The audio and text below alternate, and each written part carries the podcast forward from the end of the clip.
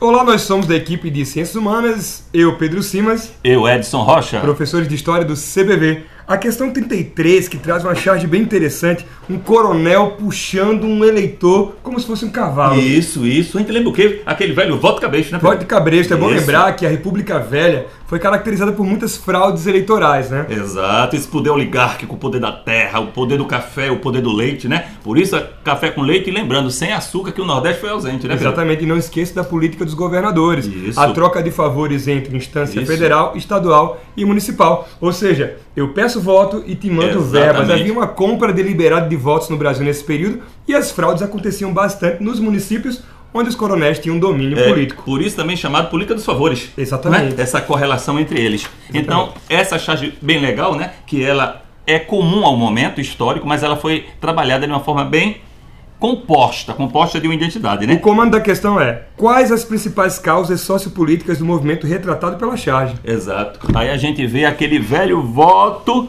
masculino, sufrágio universal, só homens votam. E lembre que tem aquela correlação ainda, uma herança da primeira Constituição de 1891, né, Pedro? Vou lembrar que a Constituição de 1891 definia o voto universal, todavia Isso. limitado para homens. Exatamente. né? Analfabetos não podiam votar, Exato. homens inclusive, soldados não podiam votar, Padres, mulheres mas- não podiam votar e padres também. Sim. Então, de alguma maneira, eh, tinha se acabado de fazer a abolição da escravatura, a maior Certo. parte da população era analfabeta. Perfeito. E aí a perfeito, maior parte perfeito. era alijada do processo político, então a letra é Isso. a letra D, sufrágio masculino e arcaísmo da estrutura fundiária.